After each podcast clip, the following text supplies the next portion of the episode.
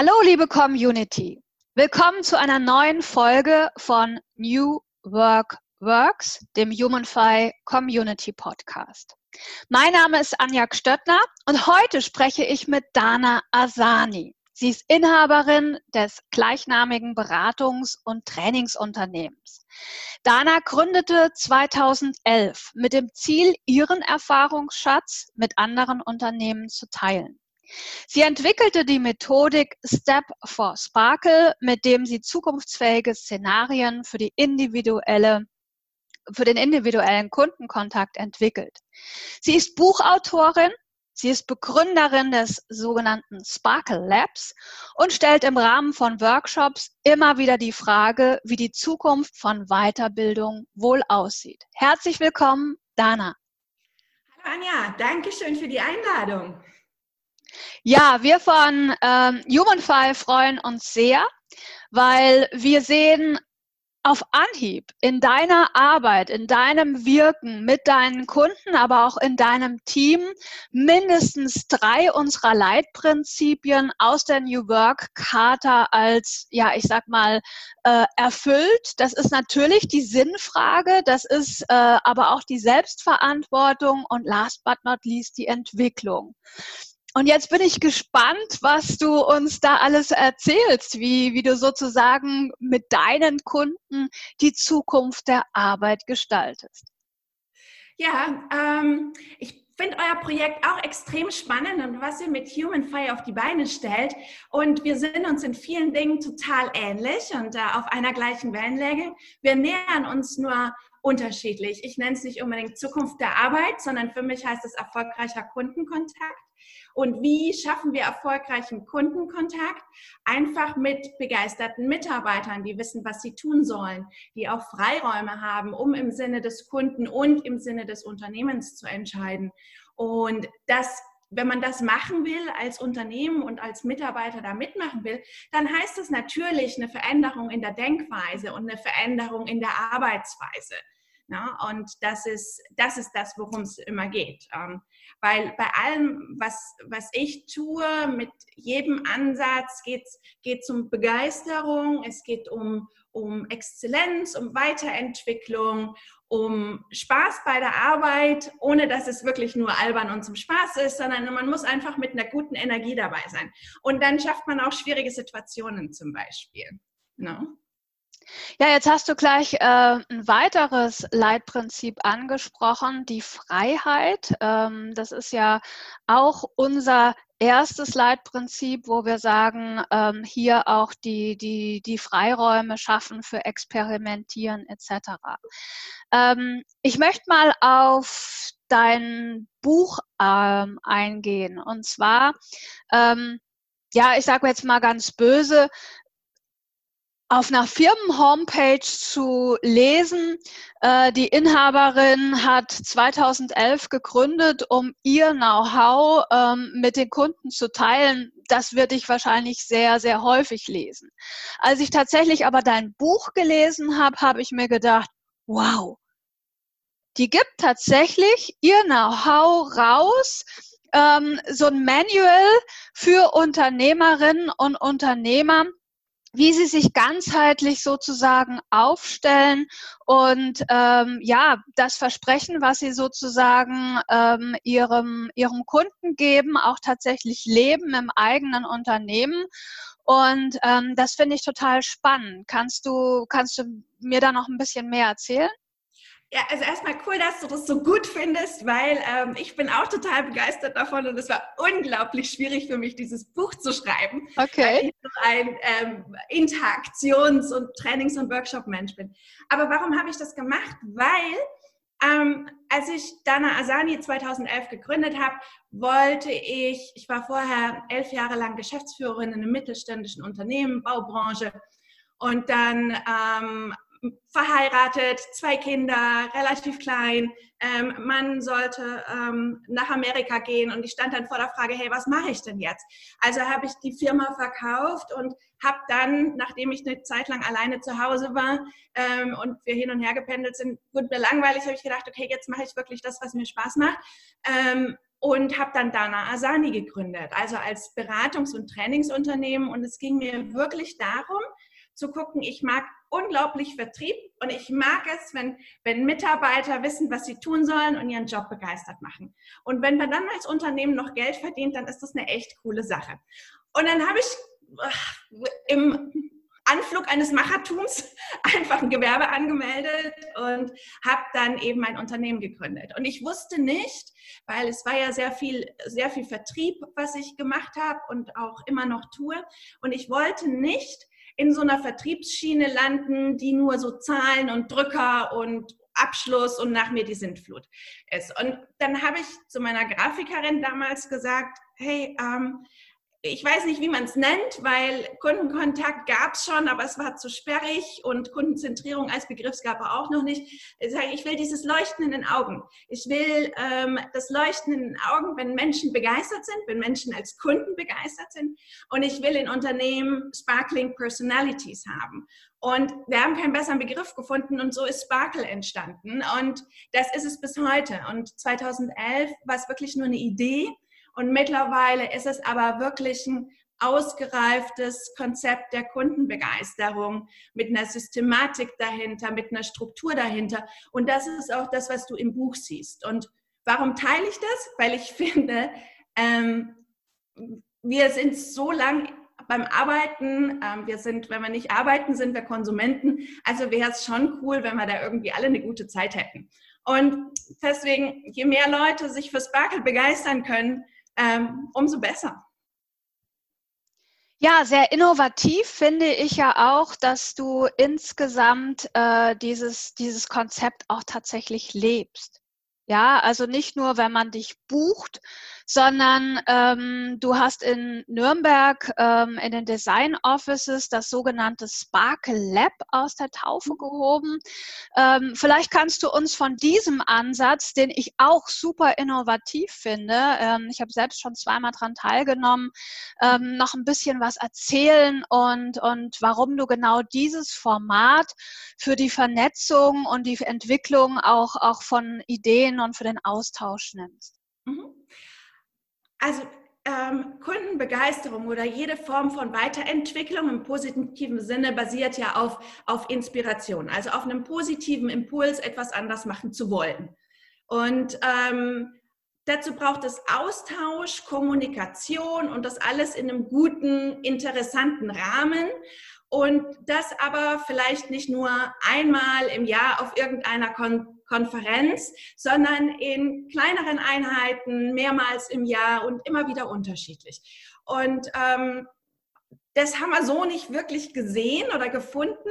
Und ähm, dann ist es halt wie so oft, wir sagen, ja Mensch, ähm, Frankfurt gibt es coole Veranstaltungen, München gibt es coole Veranstaltungen und Hamburg auch. Aber Nürnberg gibt es auch viele tolle Sachen, aber nicht unbedingt das, was wir mit dem Sparkle Lab geschaffen haben. Und zwar, wo wir wirklich unterschiedlichste Charaktere zusammenbringen. Ähm, Unternehmer, ähm, Mitarbeiter, Führungskräfte, Kreative, ähm, Leute aus Industrie. Also wirklich völlig unterschiedliche Leute, die sich aber zusammen an einem Abend kontrolliert über ein Thema austauschen. Und ähm, die Themen geben wir an dem Abend immer wieder vor. Ähm, das ist Megatrends zum Beispiel. Ne? Wie, wie kann man ähm, Trends im Unternehmen nutzen, um sich weiterzuentwickeln. Wir haben das Thema Kundenzentrierung natürlich gehabt. Warum ist Kundenzentrierung wichtig und wie kann man aus Nicht-Kunden ähm, wieder Kunden machen? Das als Thema. Unternehmenskultur ähm, hatten wir. Ähm, also alles so unternehmensrelevante Themen, wo man an einem Abend viele Impulse mitnimmt, sich mit vielen unterschiedlichen Leuten austauscht und auch vernetzen kann und wo ein wirklich interdisziplinäres Netzwerk entstehen kann. Und warum ist es mit dem Interdisziplinären so wichtig? Weil unsere Welt immer komplexer wird und ähm, jetzt gerade, vielleicht ist der Kontext, in dem wir das aufnehmen, doch äh, ganz interessant. Also es ist ähm, nach Ostern 2020 ähm, und ähm, die Veränderung, die wir gerade mitmachen, ist extrem komplex und wir müssen sehr viel, sehr schnell unterschiedlich lernen. Und dann ist es cool, wenn man weiß, wer tickt ähnlich, hat aber einen anderen Erfahrungsschatz und mit wem kann man sich vernetzen und zusammen neue Ideen entwickeln. Ne? Und dafür ist das Sparkle Lab da. Und wir freuen uns schon wahnsinnig, wenn wir wieder Präsenzveranstaltungen machen können, was gerade ein bisschen geparkt ist, leider. Exakt, ja, da sind wir alle in der Warteschleife. Oh ja. Aber was sicherlich nicht geparkt ist, äh, weil die meisten von uns ja trotzdem in Anführungsstrichen so gut es geht normal weiterarbeiten. Ähm, das ist so als Unternehmer auch die Sinnfrage zu stellen. Ja, du, du sagtest ja eben auch schon äh, wiederholt, Mitarbeitende sozusagen zu begeistern. Ähm, Kannst du uns da noch ein bisschen was zu sagen, wie du da deine Kunden auch sensibilisierst dafür? wie ich Kunden sensibilisiere, dass sie ihre Mitarbeiter begeistern. Mhm. Ähm, ich sensibilisiere sie dazu, dass sie begeisterte Mitarbeiter haben und okay. ihnen Freiräume schaffen, dass sie diese Begeisterung ausleben können. Und ähm, wie schaffen wir ähm, Begeisterung dafür, Freiräume ausleben zu können, indem wir einmal die richtigen Mitarbeiter an der richtigen Stelle haben und sie dann als Führungskräfte oder als Unternehmen auch befähigen, tatsächlich das zu tun, was sie tun sollen. Mhm. Also ähm, ihnen Freiheiten geben, aber mit Freiheit kommt ja auch Verantwortung und ähm, aber auch klare Grenzen aufzeigen, also so diesen Spielfeldrand abstecken, innerhalb dessen das Ganze gestehen soll. Und ähm, das ist das, was ich tue. Und das ist auch das, ähm, was es braucht, wenn man tatsächlich professionellen und begeisterten Kundenkontakt im Unternehmen leben will. Ja, weil sonst machen die Mitarbeiter Dienst nach Vorschrift nicht unbedingt, weil sie das so toll finden, sondern vielleicht oft auch, auch aus Angst, weil sie sagen, hm, weiß ich jetzt nicht, ob ich so oder so entscheiden kann, dann ist es vielleicht falsch, ähm, dann mache ich mal lieber gar nichts. Mhm. Oder ich lese Regelwerk ABCDXYZ nach. Das, genau das unten habe ich gemacht. Dass das nicht zielführend für die Situation ist, ist wieder ein anderes Thema. Ne? Also wie bringen wir Mitarbeiter dazu, begeistert zu sein und diese Begeisterung im Unternehmen leben zu können. Mhm. Ähm, lass mich da noch mal ein bisschen bleiben. Mhm. Also stell dir vor, äh, du hast mich jetzt beraten. Ähm, ich habe mehr Klarheit über meinen zukünftigen Marktauftritt meine zukünftige Positionierung. Und jetzt möchte ich sozusagen meine Mitarbeiter ähm, dafür begeistern. Das heißt, coachst du mich, sparst du mich, äh, ähm, das, wie ich das transportieren kann, wie ich das leben kann, wie ich auch diese Freiräume sozusagen gebe, weil gerade dieses Loslassen, da tun wir Menschen uns ja nicht so besonders leicht mit. Ja, ähm, was tue ich? Äh, wir tun das, was du in dem Moment brauchst und was am zielführendsten ist. Das kann jetzt sein ähm, eine Art von Coaching, Sparring. Ähm, ich kann dir Werkzeuge, Methoden an die Hand geben, wie du mit den Mitarbeitern umgehen kannst. Das kann aber auch sein, dass wir einen Workshop machen, alle zusammen, um zu sagen, okay, was heißt diese Veränderung denn jetzt gerade und wie können wir das tatsächlich leben? Ähm, oder ähm, wir trainieren Mitarbeiter, weil wir feststellen, hier an diesen Punkten gibt es vielleicht noch Optimierungsbedarf oder ähm, es sind noch Wissenslücken, ähm, die zu füllen sind, damit sie mit mehr Sicherheit interagieren können. Also die Frage ist, was tue ich? Ähm, das, was wir für die Situation brauchen, damit du schnellstmöglichst an dein Ziel kommst. Also schon sehr maßgeschneidert für meine Anforderungen, für meine Organisation und äh, du holst mich sozusagen dort ab, wo ich stehe. Ja, weil sonst willst du doch nicht mitkommen, oder? Wahrscheinlich nicht. ähm, ich habe relativ frühzeitig bei dir schon gesehen, dass du ähm, auch häufig deinen Kunden Online-Trainings anbietest. Ja, mhm. das ist jetzt im Moment auch in aller Munde und, und ähm, aber bei dir kenne ich das seit, ich sage jetzt mal Jahren. Ja, also so lange wie wir uns kennen. Ähm, wir haben uns mal kennengelernt in einem Format, wo du auch tatsächlich die Frage gestellt hast, wie sieht die Weiterbildung in der Zukunft aus? Ähm, und ähm, auf deiner Homepage hast du sehr, sehr viele Angebote, ähm, auch, auch schön komprimiert. Also für mich hat sich das immer so in 120 Minuten Abschnitte aufgeteilt. Ähm, Vielleicht kannst du uns da noch ein bisschen mit auf die Reise nehmen. Ähm, wieso online? Wie, wieso vielleicht auch dieses eher diese kleinen Häppchen als jetzt ein Ganztagesworkshop etc. Ja, ähm, wieso online? Also ich habe meine die ersten Online-Trainings, die sind jetzt schon mehr als vier Jahre alt. Und, ähm, und ich habe da, Gott sei Dank, heute rückblickend, sehr früh gestartet, weil ich überzeugt davon war, dass die Art von Weiterbildung oder Training, wie wir sie bisher kennen, nämlich extrem viel Präsenz und extrem viel Wiederholung von den Inhalten, also aus Trainerperspektive, ne, ähm, dass, das, dass das auf Dauer nicht sein kann. Und ähm, dass dass wirkliche Erfolg und wirkliche Veränderung passiert über Zeit in kleinen Einheiten. Mhm. Und ähm, so habe ich gesagt, okay, ich experimentiere mal, wie das ist, Online-Kurse zu drehen. Und zwar nicht so, wie man das von früher von E-Learning, also so hier ein paar PowerPoints und ein bisschen besprochen, bla bla bla kennt, sondern wirklich so, dass Mitarbeiter auch Lust haben, das zu machen. Und ähm, so ist dann die Serie 120 Minuten Wissen entstanden. Und bei der Serie ist es tatsächlich so, dass wir sagen, in 120 Minuten hast du, lieber Mitarbeiter, die Chance, wirklich Lösungen für dein Problem und deine Arbeitssituation zu schaffen. Das heißt, ähm, nehmen wir zum Beispiel Kundennutzen her, dann ist es, ähm, fängt der Mitarbeiter an und nach zwei Stunden hat er vier, fünf, sechs Nutzenformulierungen für sein eigenes Produkt, für seine eigene Dienstleistung. Und dasselbe funktioniert mit Einwandbehandlung, mit Telefonieren und mit Zusatzverkauf. Ja, und das kann der Mitarbeiter machen, wann er will, wo er will. Und ähm, ja, und jetzt ist es halt so, dass wir in der jetzigen Zeit feststellen, das ist ähm, wichtig, weil wenn die Leute unter, also zu Hause sitzen in ihren Arbeitsplätzen, ähm, dann brauchen sie trotzdem irgendwie noch die Möglichkeit, Wissensimpulse zu haben. Und ähm, wir müssen nicht immer für jede Kleinigkeit durch die Gegend fahren und einen riesen Workshop oder einen riesen Trainingsraum aufsetzen. Mhm.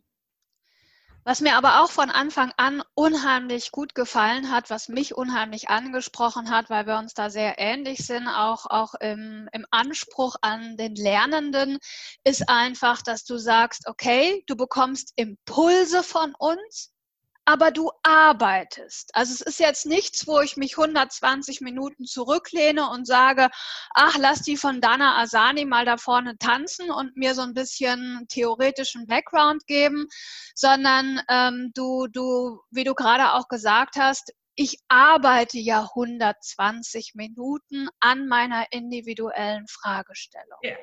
Genau, weil es nützt ja nichts. Ich weiß, ich weiß ja für das, was ich trainiere, weiß ich ja, wie es geht. Aber das nützt ja nichts, weil derjenige, ähm, der es lernen soll, der muss es für sich verinnerlichen. Und zwar muss er es für sich auf seine Art und Weise verinnerlichen, so wie er damit zurechtkommt oder sie. Und ähm, ja, und abgesehen davon, also ich meine, die Online-Trainings, die sind schon cool gemacht, aber ich meine, wenn ich sage, ich will 120 Minuten Zeit irgendwie vertrödeln, dann schau einen guten Film auf Netflix oder so. Also. Ja. Jetzt kann ich, jetzt kann ich mir vorstellen, ähm, dass, dass der ein oder andere Kunde vielleicht eher so ungeduldig auf dich zukommt und, und sagt, ich habe da tatsächlich Bedarf und legen Sie doch mal bitte den Schalter für mich um. Also Sie haben doch da bestimmt etwas, was sozusagen Plug and Play einfach auf mein Unternehmen anzuwenden ist und dann wird das funktionieren. Ähm, stattdessen gehst du ja sehr individuell auch auf das, also sehr individuell auf das Kundenunternehmen, auf die Persönlichkeiten, auf die Branche etc. ein. Und, und ich stelle mir das auch so vor, dass ihr tatsächlich sehr häufig miteinander experimentiert, ausprobiert etc. Mhm. Ähm, da noch zwei Fragen.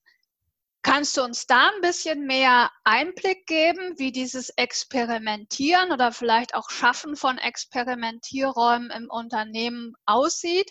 Und ja, wie stellen sich die, die Kunden drauf ein, dass sie sozusagen, da brauche ich auch eine ganz andere Fehlerkultur, wenn ich sozusagen jetzt einfach mal versuchen muss ähm, und, und keine fertige Lösung eins zu eins implementieren kann. Mhm.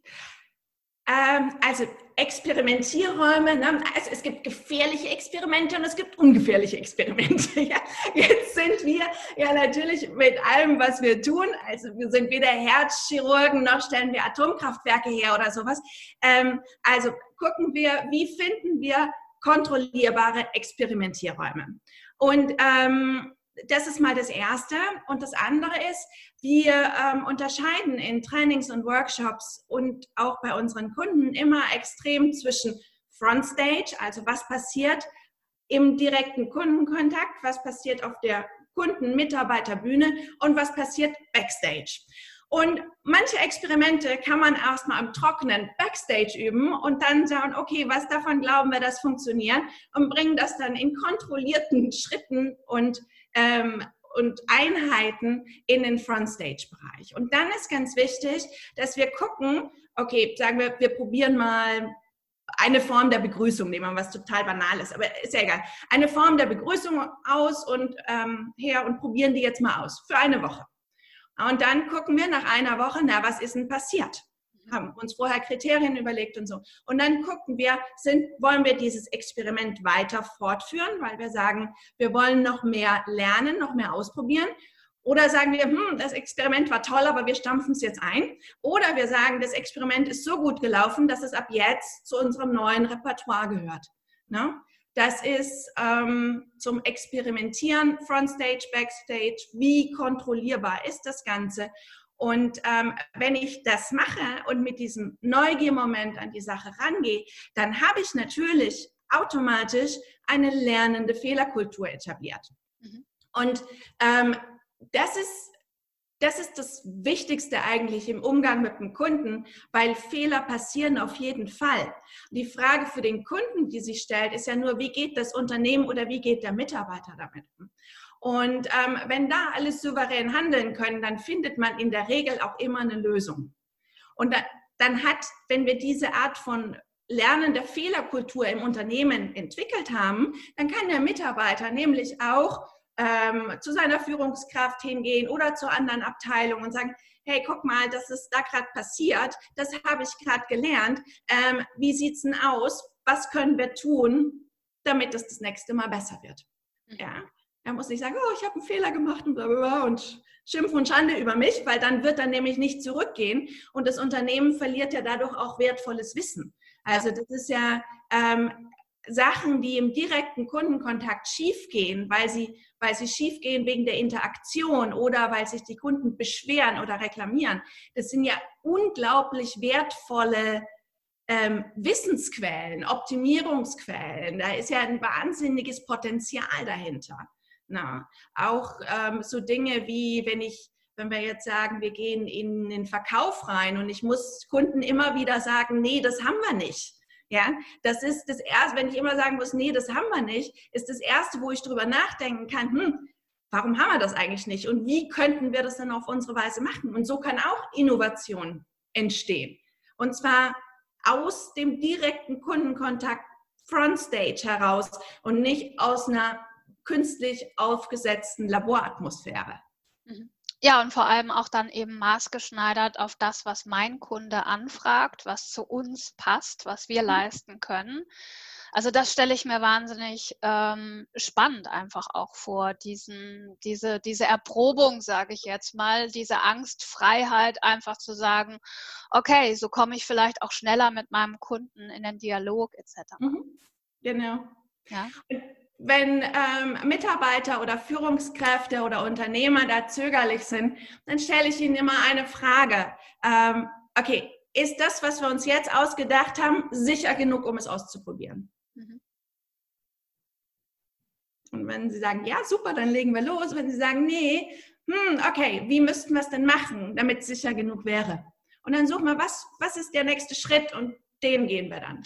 Also gegebenenfalls tatsächlich Babyschritte in diese richtige Richtung, aber so, dass der, dass dein Kunde sich immer noch wohlfühlt mit den Schritten der Erprobung. Ja, muss er ja, weil in dem Moment, wo er sich nicht wohlfühlt, ähm, wenn, wenn wir rausgehen vom Kunden, wird er alleine nicht mehr weiterlaufen. Und ja. das wollen wir ja nicht. Also wir wollen ja immer, wenn wir zurückkommen, ähm, am nächsten Schritt arbeiten und uns da mit dem Kunden zusammen weiterentwickeln, beziehungsweise den Kunden weiterentwickeln. Das ist ja das, was, was spannend ist. Ne? Ähm, ich bin nie angetreten für die Sache, ich wiederhole und wiederhole und wiederhole und ich habe einmal was entwickelt und das mache ich jetzt für die nächsten 20 Jahre. Da bin ich, da bin ich einfach nicht der Typ zu. Und ähm, für mich ist das Spannende, immer zu sehen, okay, wie, was brauchen die, damit die weiterkommen? Und, ähm, und, wenn wir, und wenn die Fortschritte nur noch so klein sind, es ist wunderbar, dann gehen wir aber stetig vorwärts. Die Entwicklung muss da sein. Mhm.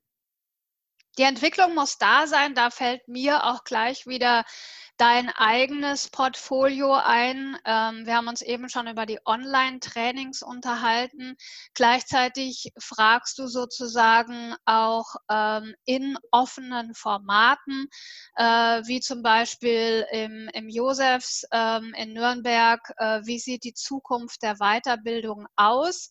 Ähm, kannst du uns da so einen kleinen Einblick geben, wie deines Erachtens ähm, die, die Zukunft der Weiterbildung aussieht? Ähm, also zum einen starten wir jetzt in den, ähm, in, also Mitte Mai, ähm, das erste Remote-Format für Zukunft der Weiterbildung ähm, ein tatsächlich großartiges Experiment, weil wir versuchen wirklich ähm, das Ganze remote und interaktiv zu gestalten. Und du kennst das Format ja, sei ja sehr interaktiv, sehr lebendig. Ja. Und wir gucken jetzt mal, wie wir das ähm, da virtuell abbilden können. Super. Ähm, das ist das eine. Ähm, das andere ist, ich finde, ähm, was jetzt gerade an der Zeit neben all den Herausforderungen, die wir jetzt gerade haben, was wirklich spannend ist, ist, ähm, wie wir uns als Gesellschaft, als Mitarbeiter, Führungskräfte verändern, ähm, wie wir jetzt ähm, ganz schnell mit Digitalisierung und, und Online umgehen müssen, wo viele vorher einfach noch ein bisschen zögerlicher waren. Ähm, da bin ich gespannt, was das mit uns als, ähm, als Weiterbildungsanbieter macht, wie jetzt dann da der Bedarf sich entwickelt und ähm, eine Prognose, wie sich Zukunft der Weiterbildung entwickeln wird. Ähm, ich glaube, dass die Toleranz für ähm, Runterbeten von irgendwelchen Inhalten in Präsenz, also so von Talgeschichten, ähm, dass die Toleranz dafür noch weniger sein wird, als es bisher schon war. Ähm, dass man noch weniger einsehen wird, ja, warum soll ich denn da jetzt irgendwo hinfahren, ähm, wenn mir da vorne, der da steht, der oder sie, ist ja egal, ähm, sowieso nur vorbetet, ähm, ob ich jetzt dabei bin oder nicht, spielt keine Rolle. Das wird man nicht mehr haben wollen. Ähm, und gleichzeitig wird man auch ermüdet sein von schlechten Online-Formaten. Mhm. Und ähm, das wird, glaube ich, eine neue Generation von Trainern hervorbringen. Und das wird eine ganz coole Mischung aus Entertainment, Didaktik, Methodik und Technik werden. Ähm, und da bin ich schon total gespannt drauf, wie sich das entwickeln wird. Aber eine Sache kann ich jetzt schon sehen und beobachten, nämlich, dass die Trainer, die vorher einfach nur ihr Zeug runtergebetet haben, ähm, die haben jetzt ähm, ein schnelles Ende ihrer Karriere vor sich, wenn die jetzt nicht drastisch zulegen. Und die müssen okay. viel lernen. Die müssen lernen, wie sie mit der Technik umgehen. Die müssen lernen, wie sie ihre Inhalte sauberer runterbrechen. Die müssen lernen, wie sie mit einer Kamera umgehen. Die müssen lernen, wie sie sprechen. Und die müssen lernen, wie sie die Aufmerksamkeit von Leuten bekommen, die vielleicht gar nicht da sein wollen, Und im Trainingsraum sehen sie sie wenigstens, wenn sie ihr Handy rauszücken oder was auch immer. Aber jetzt gucken die in die Kamera und tippen und hören nicht zu. Mhm. Und das ist eine Wahnsinnsherausforderung. Ja, eine wahnsinnige Herausforderung, die du dir schon seit einiger Zeit ähm, du stellst dich dieser Herausforderung mit deinem Unternehmen schon seit einiger Zeit. Und das ist für mich auch das super Interessante, wenn ich jetzt sozusagen in die Zukunft ähm, schaue. Ähm, ich werde dich auf jeden Fall in einem halben, dreiviertel Jahr nochmal für diesen New Work Works Podcast einladen, um mit dir dann so ein bisschen so eine Betrachtung, was sich wie entwickelt hat, einfach auch zu machen. ähm, Dana. Entschuldige, jetzt habe ich dich unterbrochen. Nein, Entschuldigung. Äh, Dana, vielleicht ein Abschlusswort von dir noch. Was ist dir einfach wichtig? Was möchtest du heute den Zuhörern und Zuschauern für unseren Podcast noch mit auf den Weg geben? Um, ähm, New Work ist ja oft so ein abgehobener Begriff, der schwer zu fassen ist. Um, ähm, was eigentlich schade ist. Und ähm, was ich mit auf den Weg geben möchte, ist, ähm, dass die Zuhörerinnen und Zuhörer draußen ähm, darüber nachdenken, wie denn ihre Zukunft der Arbeit aussehen kann. Und zwar ihre ganz eigene Zukunft der Arbeit. Was sie aus der Situation jetzt lernen, was sie in Zukunft mitnehmen möchten, was sie hier lassen möchten und wovon sie mehr haben wollen. Wunderbar. Dann hoffen wir, dass äh, genau diese Reflexion auch bei unseren Zuschauern und Zuhörern passiert. Und ähm, ich bedanke mich ganz, ganz herzlich, Dana, für dieses Interview. Ähm, hat mich wahnsinnig gefreut. Ich habe wieder wahnsinnig viel gelernt in dem Kontakt zu dir und ähm, sage im Namen von Komplett Humanfy herzlichen Dank. Ich danke euch. Es hat unglaublich viel Spaß gemacht. Also mit euch als HumanFi und mit dir, Anja, sowieso. Und ich freue mich schon so wahnsinnig, wenn wir uns wieder in Realität treffen können. Und ähm, ja, lass uns gucken, in einem halben, dreiviertel Jahr, wie auch immer, wie sich die Zeit entwickelt hat. Das wird auf jeden Fall auch spannend sein. Es bleibt spannend. Dana, herzlichen Dank, alles Gute und bis bald. Ciao. Danke dir, ciao.